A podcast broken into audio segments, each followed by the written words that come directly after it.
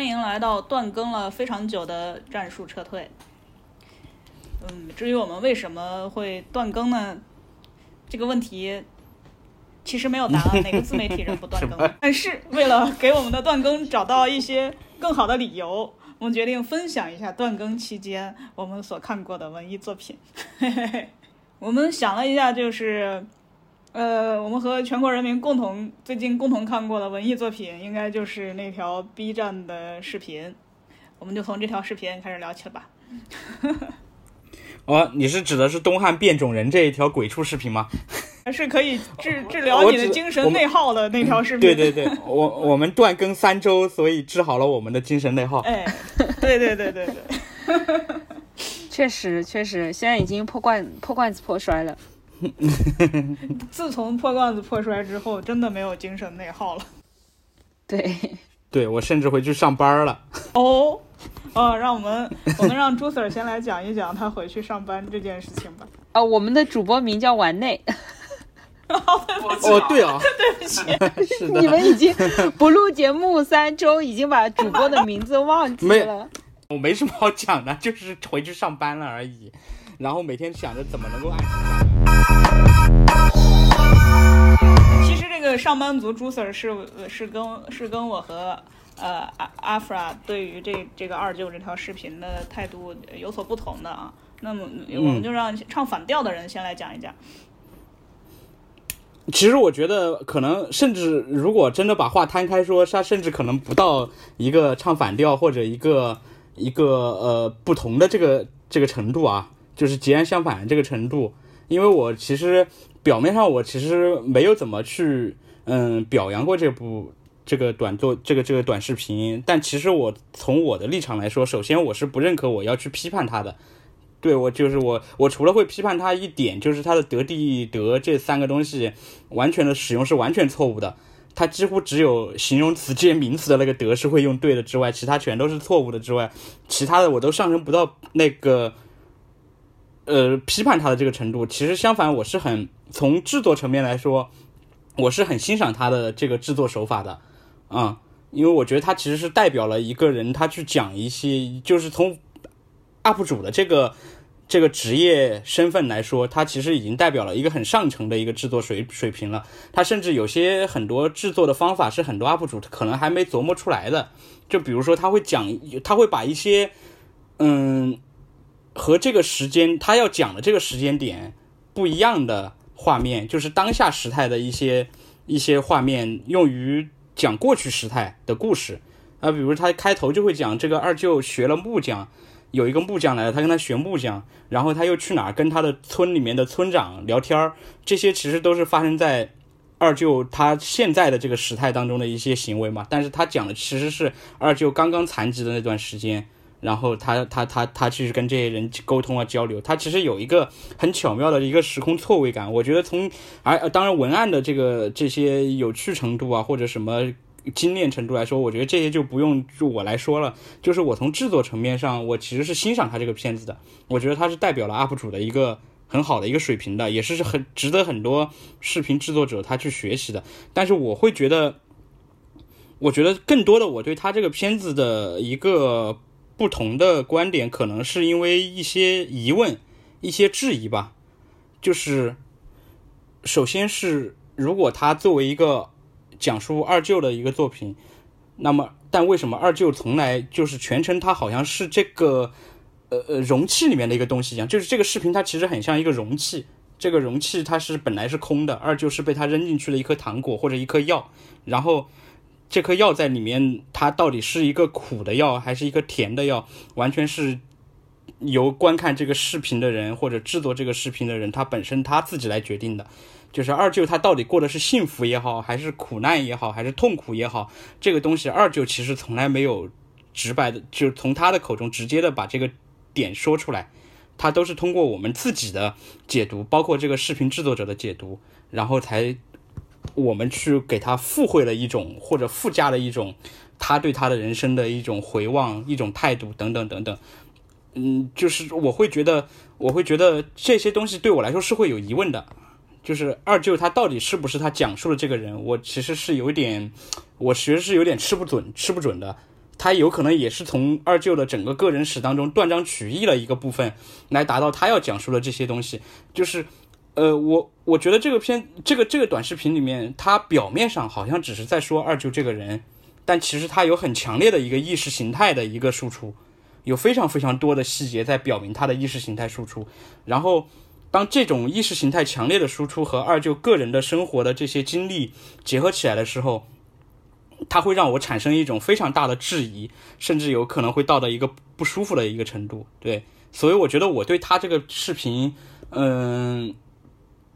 可能存在的负面的一些评价，可能主要是来来自这里。但是你说我到到是不是要批判他？我觉得，我觉得，我觉得我没有这个立场去批判他，或者说他也没有这个程度。要到我去批判他，怕到这个程度，我觉得最我对一个短视频的态度最多也就到这个地方了。除非它是一个由官方制作的东西，我觉得我才会拿着一个更高的视角去看待它。但是现在我觉得可能我是到不了这个程度的。对，其实我想讲一下那个他提到的这个创作者，他去拍摄这样的一个人物，然后他可能展现的并不是这个人物本身，而是他的视角里面的人物。其实我觉得这个东西它是天然的。就任何一个创作者，你写任何一个东西的时候，都会出现这个事情的，他根本是没有办法避免的。你当然你说这个东西是肯定是存在的，是它是合情合理的，但是我会觉得这个点的这个它里面是有一个成分或者界限的一个一个一个这样一个比例的。就比如说我去看徐桐的《算命》。嗯，或者别的一些导演他拍的，像那个呃，之前余秀华的那些那个纪录片《摇摇晃晃人间》，他其实肯定也是带有一种创作者他有一个目目的性去接近这个人物的。但是这些作品它有一个很大的不一样的地方是，就是拍摄的主体本人他其实是在里面占据了一个非常强势的一个一个讲述位置的，他有他有他。他有他自己的这样一个呃权力分配也好，话语权分配也好，他有一个很强的一个比例分配是在他这边来讲述的。呃，创作者不会说把自己想要讲的东西强加给他。我就记得里面那个二舅有一个视频，他其实讲了很多很多细节嘛，比如说二舅载着他的嗯母亲，也就是这个。作者的姥姥，然后去什么地方？他会再用那个拖拉，用那个三轮车去载着他嘛？他用的是一个什么六六八八组合之类的，他创造这样一个词嘛？他说这个这个组合非常拉风，非常酷。但是实际上是，到底从这两个人本人，从姥姥和二舅他们这两个人的本身出发，他到底是不是会用酷来看待这个事情呢？我觉得可能就不一定了。嗯，就。你说的这一点，我呃前面那部分我也挺同意的，但是后面这里其实他说，呃这个东西好像很酷的，这个其实我觉得他不是在对这个事情本身下一个下一个定个性或者怎么样的，我觉得这只是他的一种一种夸张的一种说法，甚至是一种反讽的说法。这一点上我倒没有觉得特别的不舒服。我自己看这个视频，我没有觉得很感动的地方是在于。呃，就是我觉得他的手法，他们都说他文案写的非常好，我承认有一部分是写的很好，但是有一部分他非常像我们小时候学写作文，老师教我们说，你要在最后你要升华结尾。然后你要点题，要抒情，要来点什么排比、排比段落之类的这种东西，我觉得他对这个东西真的是有一点滥用，这是让我觉得不太喜欢这个视频的地方。后来我觉得我好像是有了一点叛逆的心理，就是我看到朋友圈或者微博上面很多很多人在批判他，而且真的是非常认认真真的，甚至是很就是。很居高临下的那样的一种姿态来批评这个创作者，我就觉得有点没必要。他们对这个一个短视频 UP 主的要求，我觉得有点过高了。我就是希望他们把这种很高很高的要求放到别的地方去，所以我就起了这种叛逆心理。我就觉得你们凭什么骂他？就是就是这样。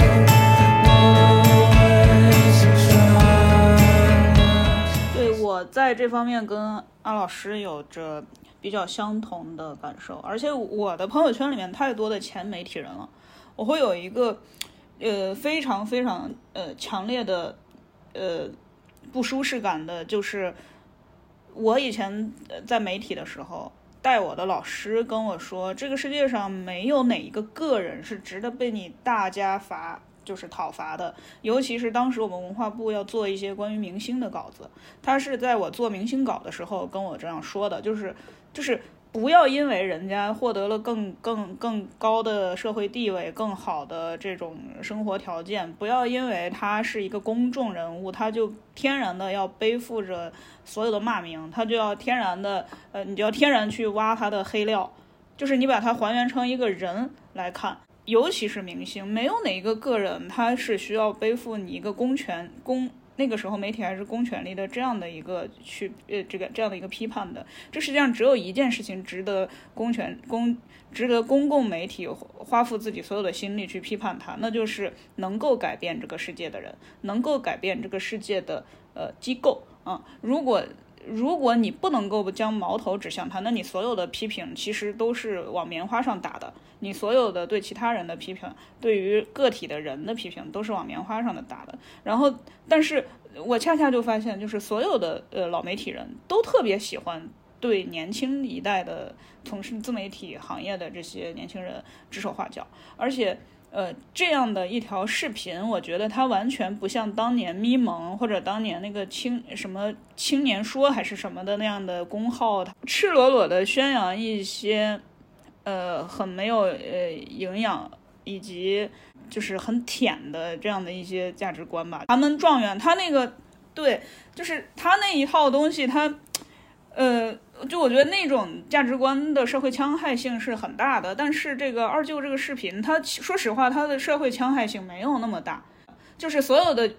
前媒体人都在朋友圈里面追问，呃，都在朋友圈里面宣称赞扬苦难，呃，非蠢即坏。但是首先，我不认为这个视频它就是特别的在赞扬苦难，我认为他在赞扬的显然是去应对苦难的那种心态、心境和那种呃能力。然后，但是，呃，但是似乎在所有讨论中，呃，赞赞美苦难就就和赞美这个对抗苦难的能力画成了一个等号，而我自己恰恰不是这么认为的。就我觉得你这辈子要走下去，你当然有那种看不见的呃社会灾难。就是时代的一代一时代的一粒灰落在你的身上，你就你就你就被压死了呗。就是很多这样的苦苦难是来自于此，但是也有很多苦难是本身人生就是苦，就是 它就是它它传递这样的一个价值观，我觉得本身不会造成特别多的这种呃这种社会戕害性，但是但是面对这样的一个相对来讲还算是温柔的。温和的这样的一个视频，那所有的全媒体人就是使用了自己最好多年不说话的，好多年在朋友圈里面不发言、不对公共问题发言的媒体人，就专门跳出来骂这样一条视频，我觉得非常的扯淡，因为你非常清楚他们自己在那些大厂啊，在那些公关公司里面干的是一些什么样的脏活儿，就是竟然他们还可以。呃，振振有词的，呃，说这个为什么不去追问二舅的苦难来自哪里？我就想问你，当年在媒体的时候，你不知道为什么你不能够去追问二舅的苦难来自哪里吗？然后，但这个视频我看到，呃，我自己也没有特别受感动，没有特别受感动。的原因是我确实我只看见了苦，我没有看到作者说出来的作作者强行呃说出来的那种应对苦难的那种呃美德，就是那种美德你能够从二舅身上看看到，但是你对这个苦难的感知其实是远远大于你对于他的这种美德的这种感知，甚至说呃就就是。呃，更不要说是去去说他是治愈了你，我觉得我完全没有被治愈，我就觉得人生就是他妈的好苦。呃，我其实同样对这些东西也不会特别接受，因为我觉得这个话实在太重了。他只是一个拍了一个视频，然后包括我昨天有跟另外的朋友聊的时候，他会说在呃一些国外的平台里面也出现了一些相应的阴谋论嘛。呃，我我会对这种结论其实是有点，嗯，本身是觉得有点有点过于荒谬了。嗯，我其实对，就是说，就是说，我觉得是不是要从直接把这个人批斗到他完完全全否定掉他的这个成就，或者说他的努力也好，或者说他的这种尝试也好，从这个角度来完完全全的否定掉这个人，我其实也是不能接受的。但是我另一方面，我又觉得他作为一个。从某种意义上来说，他是精心制作的，可以说他是调度了他所有的构思能力、素材组建能力、素材拍摄能力和他的成长到现在的这种人生阅历的这种读解，他把这些东西所有的东西都调度起来，制作出来的一个精心制作的视频。我觉得大家其实是有这个权利，或者说有这个义务去评价他的。我觉得这对于视频创作者本身来说，他也要有这样一个觉悟，就是我今天拍了一个视频，这个视频一定会是今年，我觉得今年下半年一定不会出现一个跟他同样量级的呃表现的这样一个作品。我觉得他也自己也应该要有这样一个觉悟，来来来来知道后面会发生些什么。嗯，我我其实呃这么聊下来，其实我有一点嗯想，就是用一句话来说，其实我不是。我并不是多么的呃，怎么讲？我并不是多么的热爱二舅的这条视频，我只是特别的讨厌那些，哎，呃，站在以前传统媒体的红利之上，呃，获得了某一些成就，然后此时此刻，呃，面对一个呃舆论舆论环热点，对一个热点。这就是舆论环境已经完全不同的一个一个情况之下，然后嗯，面对一个社会热点，并且他们自己已经长期的不从事这一个行业，并且在他们在新从事的行业中，呃，等于说也并没有按照自己所宣称的那样去做的这样的一些媒体的前辈们，我感到非常的失望啊，可以说是感到非常失望，就是觉得你有那么好的一把刀，你用来捅一个手。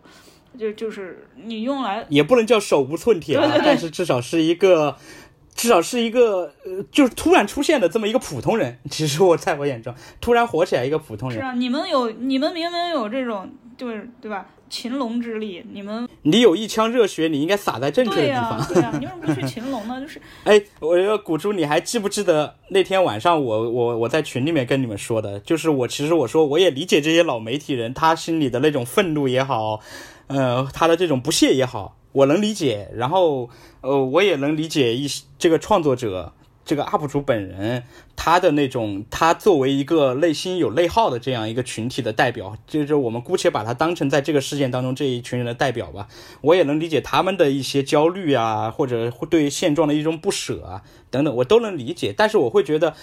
其实在这件事情当中，他们好像成为了。只是一个事情的一体两面而已。对。然后在这个事情当中的主体，这个二舅，其实我反而觉得他只是一个工具一样，就是他就是一个药嘛。然后，呃，他吃下这颗药，他觉得是甜的，他解决了自己的内耗问题。然后媒体人吃下这个药，他觉得是苦的，他觉得这个药没有治到他，没有治，没有治疗到他的呃核心问题，甚至反而可能加剧了。这两个其实让我觉得他好像是一体两面，他们都在。把二舅这个人物在这个事件本身把它模糊化了，甚至他有点边缘化了。他只是一个视频当中的一这个载体当中的一个一个一个符号形象。然后，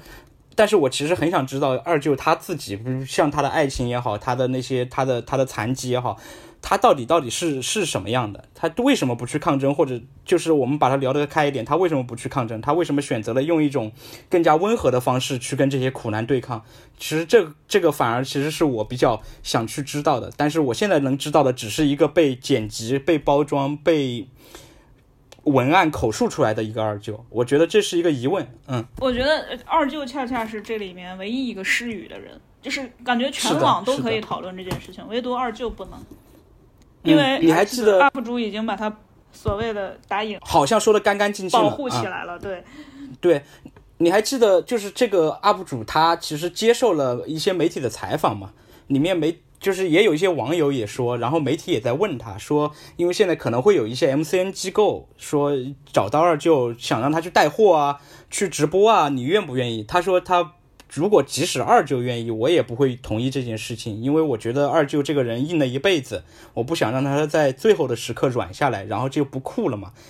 但是我那天跟跟丹姐就聊这个事情，我说如果二舅他同意了，这个事情酷不酷又有什么重要呢？他还有几年的活头呢，他他就他就想去体验一下，他觉得这个事情可能也有意思，也也想也觉得好像是不是能改善一下生活，那他就去体验一下，他又怎么了呢？他不酷又怎么了呢？我会觉得这其实就是现在二舅的状态。就是有些人希望他是一个愤怒的人，有些人希望他是一个酷的人。但是二舅到底想不想成为这样一个人，我们不知道，我们没有没有人关心，也没有人去问他，他被完完全全保护起来了，他只出现在了那十几分钟的视频里面。嗯，然后关于二舅，我还想讨论另外一个话题，就是我觉得其实，呃，你一开始也提到了，他是一个好的，我觉得他是一个好的 UP 主作品。就我是想说，UP 主作品它是否应该跟我们以往所认知的那种，呃，传统的媒体形式、媒介形式，比如说，呃，有一些媒体人会用非虚构的框架来框它，但我觉得这玩意儿它不叫非虚构，我觉得它更像以前我们看的读者呀、故事会呀那样给你讲一个经过美化的故事，嗯，但是那些经过美化的故事，它本身有它自己的价值在，就是你不能否定。读者的价值、知音的价值、故事会的价值，甚至我们南方周末的写作，呃呃，以前也有老记者、老编辑说过，要学学要学学故事会的写作方式，是吧？就是这种的，你想要收呃招揽读者、收收揽读者的这种呃媒介叙事方式，你你其实你还是会认同他某一些呃嗯叙述能力的，对吧？那么，其实我觉得 UP 主他。他的作品，我们不能视之为非虚构，也不能视之为呃虚纯虚构。它也跟纪录片啊什么的，我觉得都不一样。他我，所以我这是我对这个作品它抱有极大的宽容度和这个支持的一个原因吧。就是我在看这个视频的时候，我会天然的屏蔽掉那些呃那些让你们愤慨的话。比如说，这个房子建的时候，美国还没有呢。然后，甚至包括说，我从这个视频里面我读出来的东西，可能跟大多数人都不一样。我恰恰读出了他就是一个无言的二舅对于那个时代的控诉，就是，嗯，因为他的最后的时候，他外甥不是说他在本上写着下定决心不怕牺牲，呃，什么去争取胜利，胜利。对那一句话，那句话我从小就听说。当你。看到这个视频的最后，当你看到二舅写下这一行话的时候，什么苦难来源于哪里，根本就不用去问，苦难就来源于这四句话呀。这句话，对呀，对对呀，就我恰恰会觉得这一句话概括了二舅的一生，他就是被时代的一粒灰摧毁的一生。对，所以当我用自己的逻辑重新编排了这条视频之后，我已经忘记他原来想要表达的意思了，包括他的标题。就我也，我觉得这可能是一个很坏的。观观感观看习惯，但是它恰恰就让我就是不会对这支视频感到多么的愤怒啊！我觉得这条内容真的是在所有的下沉内容里面质量是很好的。就你们没有，我我觉得大家其实多多少少在一些大群里面、家族群里面，呃，或者说自己偶然的刷到呃各种平台上面那些呃短视频内容。就是极其荒谬的内容都都很多，而且有一些传播量是比这个还大的。只不过是这一条恰好它有那么几个点，而且它又是在 B 站这样的一个平台发，它可能不是在抖音、快手发的，所以它到了我们这一群人的眼，就是那个我我们的那个目光所及之处而已。你说，在豆瓣上面那些创作者视角来批判这个人的那些人，你们真正的看过几个短视频吗？他们在来参与这个对这个视频的讨论当中，他们的立场、他们的角度是非常跟当下的环境脱节的。就我不是说他只有，呃，他他不能批评这个东西，而是他的批评来自于一个好像很过时的一个一一一个观一个一个立场。我觉得啊，其实有一点职业病的感觉。比如说，今天我们是一这个创作者，他本人可能是一个以前就是传统媒体出来的人。他以前就是一个写特稿、写非虚构的人，他拍了这个视频，那我觉得，同样的，他的前同行们用这个角度，用他的专业领域角度去批判，我觉得好像没有什么问题。但是现在这个人不是嘛？那如那可能从语文老师来角度来批判他，他又会觉得这个人的作文写的有点不够正经或者怎么样。就是大家可能都是带有一种呃职业病的立场。就是我自己掌握了，特别是对一些掌握了专业技能的人来说，他会用一种职业技能来来批判我。记我记得，我记得还有一些可能学电一些学学电子这些科技术的这些人，他会从呃二舅根本不可能修好电磁炉这个角度来来来来来说这个视频。对他其实都是有一点，我觉得有点职业病的素养在里面。啊，反正很奇怪，而且多少传统媒体人。他现在就在做着这种取一个很抢眼的，呃标题的这样的来吸引流量的这样的一个呃工作呢？包括二舅这条视频火了之后，你公众号上到今天你一刷还在刷，呃，很多人在写什么，嗯。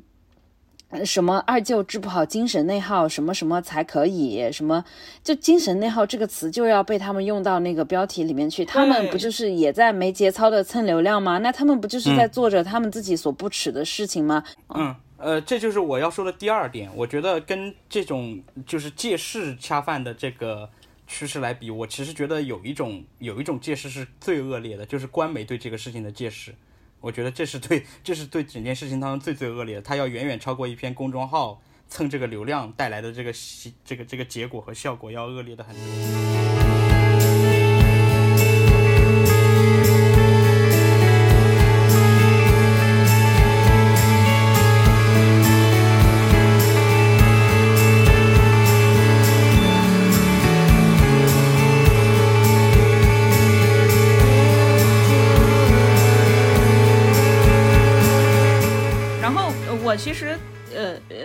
说，就是前一段时间不是李瑞军的那个电影《引入尘烟》嘛，他其实也是讲了一个浪漫的苦难的故事。嗯嗯，对，呃呃，如果你们两个没有看过的话，可以大概讲一下这个故事。我其实恰恰是想跟你们讨论这样的一个故事和二舅的故事区别在哪里，就是是不是除了他的拔高之外，他他的一切内核都是都是相似的。你比如说，呃，引入尘烟，它讲的是，呃，一个，应该是宁夏还是甘肃的，呃，一个一个农农民吧，呃，他是他们家的老四，然后呢，是他们家，呃，呃，就是很穷的一个地方，就是反正那个地方就是很穷，然后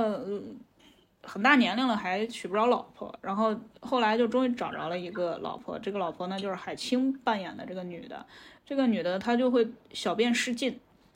然后应该是从小的小儿麻痹，呃，然后长大以后小便失禁，然后就是这样的一对夫妻在村里面也是受尽人的白眼，然后两个人也会，呃，这个男的他也会因为自己的老婆帮不了他干，呃，很重的农活而对他生气，但是，呃，两个人整个，呃，就是一一直在用自己的双手去建一个自己的房子。然后这个男的他也是什么，基本上农村的那些活儿他都会干，他还会用草来这个呃编出一个很漂亮的小马小鹿，然后呃他会给他的老婆说以前有一个呃疯子还是什么，其实就是应该是当地的一个诗人，他讲这个他他读读一首诗，呃就是他说过几句话，我觉得。呃，我觉得他说的真好，就是就是，其实他是一个很有觉悟的人嘛。他会说村里那个疯子说的话真好，然后那个疯子其实说出来的话就是几句诗：被风刮来刮去，麦子能说个啥？被飞过的麻雀啄食，麦子能说个啥？被自家的驴啃了，麦子能说个啥？被夏天的镰刀割去，麦子能说个啥？有种种这样的呃很浪漫的事情，这种这个男的从外面呃。呃，去城去乌鲁木齐还是哪儿去？那可能是新疆吧，就是那个地方，就是去省城里面去赶赶集去买东西，给这个女的带回来一件呃大衣，就是刚好能够遮住她经常尿失禁的时候，呃被人看到的那个那个屁股嘛。然后回来的时候，这个女的就就已经呃从屋里来到村口，已经来了三四次，就是拿着。热水，因为她为什么要来三四次？因为一会儿那个热水就冰了，她就回去再灌一壶热的，就等她老公回来。就是这样一段爱情故事，最后的结局是很悲惨的。就是她依然是一个，她就是她的生活中充满了苦难，这种苦难就来自于一些很，可以说是很匪夷所思的一些，呃，嗯，也可以是说是嗯疾病、命运，包括，呃。也有当地的政策啊，或者说是，就是有人为的苦难，也有非人为的苦难，有这个人与人的目光啊等等。只不过说，呃，他的苦难不像二舅那样，呃，非常直接的，你知道他来源于哪里？呃，他们两个这对夫妻的苦难，可能就是一个非常平凡的，呃，一个一个穷人家庭的苦难。那么你把他的苦难浪漫化是合理的吗？但是它其实对于我们所有人来说，我们都知道它是一种非常高级的文学性的叙事。嗯嗯，那么这两种苦难之间的区别在哪里？这两种叙事之间的区别在哪里？嗯，我其实会有一个这种感觉，因为我呃，我最近刚看了杨本芬的那个《秋园》嘛，然后我是在二舅之前看的，所以我会觉得这两者的对比比较。比较比较的强烈的一点的一个原因在于，呃，就像你刚刚说的《引入尘烟》里面的那种苦难，到底和二舅的苦难有什么区别？我会觉得杨本芬的《秋园》，或者说李瑞军的《引入尘烟》里面，他对这种苦难的描写，他有一个特点，就是他是真正意义上平视的。就是平视的苦难的这个特点到底是什么呢？就是苦难本身它就是苦难，它不是别的什么东西。当他在描写苦难的时候。苦难就是以各种各样它本来的这种形态呈现的，但是二舅里面的苦难，我会觉得他稍微其实做了一些很明显的艺术加工嘛，他会把它藏在一些比较快乐的或者说比较有趣的这个内容的背后，比如说那个他在讲到呃二舅会去给一个老人修他的电磁炉的时候，他发现这个老人只是这个插座没有没有打开，就是。我觉得大部分人看到这个地方，他是会会心一笑的，因为他好像是一个挺有意思的这样一个情节。但是他只是后面会补一句“哎，可怜的老人”这样一句文案。但是在呃真正这种平视苦难的这些作品里面，它会有一个特点，就是这个苦难的本身的呈现，它前面没有任何的障眼法的东西在保护它，它就是非常赤裸裸的，呃，展现在读者或者观众的眼前。会让你对这个东西有一个非常直观的一个一个了解，我认为这可能是这二者之间的一个很不一样的地方。我的一个感受是，嗯，其实有时候故事都是一样的故事，但是你的叙述方式，你是否克制，本身是否就决定了你这个玩意儿是不是高级，你这个玩意儿是不是好的？就是我跟人在辩论二舅这件事情的时候，我。我说我会说这是一个审美问题，就是这是一个审美问题，它不应该是一个上升到呃意识形态，对它它本质上是一个审美问题。你要你要你要知道，嗯，大众的审美它就是那样的，你只么你只能像骂一个正常的电影那样去骂它，而不应该把它作为一个我们非虚构。群体的代言人，呃，非虚构群体的接班人那样的一个身份去骂他，我觉得现在的人很多就是有一点像闲着没事的感觉。然后呢，嗯，有一些事情呢，他是需要借别人的东西来教自己心中傀儡这种嘛。像这个视频的创作者，他写二舅的这个故事，他之所以用这样的一种方式，他写下了那么多鸡血的话，那么。嗯，我觉得他可能其实也是在自己的一个不是特别顺利的情况之下，有一点激励自己的意思。如果不是这一层意思的话呢，他可能也是也预想过，说我这么写的话，我可能比较受我的这个发我视频的这个平台的受众的欢迎。就是他始终还是有带有一些自己的目的的。但这个东西嘛，我不一定赞成，但是我觉得我可以理解。然后，就这些批评他的人。我觉得纯属，也就是你现在没什么东西敢讨论，你讨论很多东西就是，嗯，都是不安全的。但是你来讨论这个二舅的视频和他的创作者是非常的安全的。再剩下的一些人，那就是写稿没什么稿可写了，他自己也要产出新媒体的内容，每天都要更新，他必须要抓这个热点。然后我觉得这个东西。让我觉得的非常疲惫，我完全不支持吵架的感觉，就是因为我觉得他跟我在电视剧 身上感到的东西也是一模一样的，就承载不了这么多。就电视剧这个载体也好，或者说二舅这个视频也好，它真的承载不了这么多。对，所以其实就我的问题就是，呃，我们如何去书写苦难会让人感到舒服呢？我觉得书写苦难永远不会让人感到舒服。我觉得，对，苦难书写的好也不会让人舒服，苦难书写的不好也不会让人舒服。但是，我觉得我，我觉得你要说的意思是说，我们怎么书写苦难是我们可以接受的，应该可能是这个意思。嗯，我我会觉得其实就是直接，它是什么样就是什么样。嗯，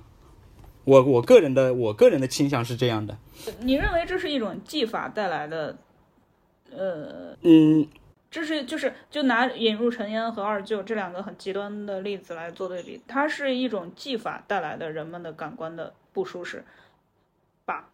嗯，我觉得有技法原因，但是也有一个问题是他的叙述者本身的视角原因。就像我看杨本芬的那个秋园，杨本芬她是一个六十多岁才开始写东西的一个老老奶奶，然后她其实她的写作我看下来其实没有什么很显山露水的这种技巧，他就是一个你甚至可以说他就是写写流水账，他今天吃了什么，然后去做了什么，非常非常平铺直叙的，你几乎你觉得他。是一个真正很有技巧性的一个小说家吗？我其实倒也觉得不是，不是说他完全没有，而是这种技巧性，它不是一个很首主要的东西。但是我在看他写的内容的时候，我其实就会非常非常的被里面的很多细节给对被被击中。我记得有一段是讲讲那种讲讲讲。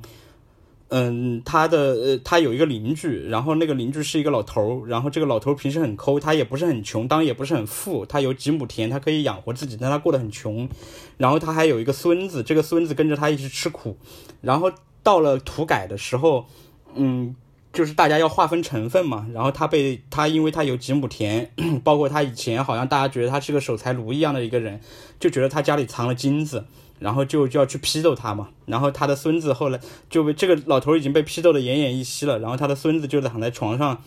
就讲了一些非常非常的很普通人说的那种话，也没有什么技巧，就说我们未来再包一点田，我们好好的过日子，把这个菜种出来了，我们就有饭吃，只要有饭吃，我们的日子就总归会好起来的。至于你有没有这些东西都无所谓，我就看着他那一段就像是口水话一样的内容，我觉得特别特别被触动，因为我觉得为什么？因为他，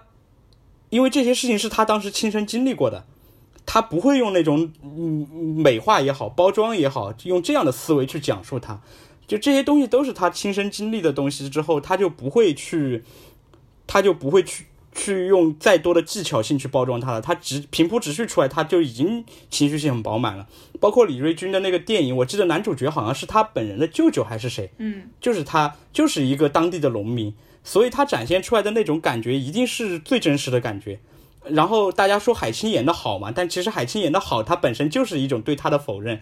因为他其实是在扮演一个农妇，他用了很多技巧，用了很多方法去表演他的那种感觉，就肯定不会跟这个农民本人是一模一样的，他一定是有痕迹在里面的。我觉得这就是一种你是不是亲历者，或者说。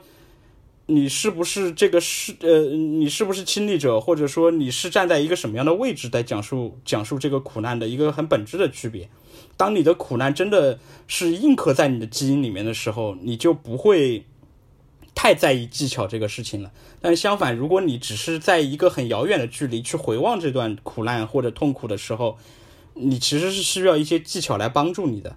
不然你很难去真正的进入到他，或者表达从这个苦难的角度来表达你要表达的东西。嗯，我觉得，呃，我觉得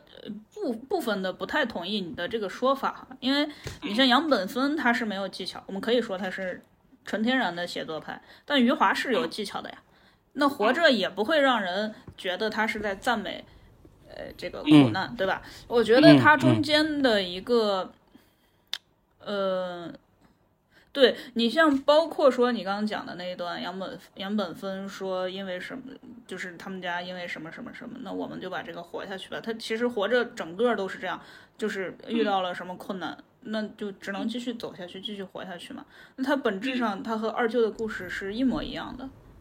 是一模一样的。是的，对，是的。我觉得余华可能是因为他们本身有很多这种素材积累。嗯嗯，对，就是有可能他知道很多东西，但是对 UP 主呃一个猜想来说，他会可能他只有一个二舅，就是二舅这个故事对他来说是有一些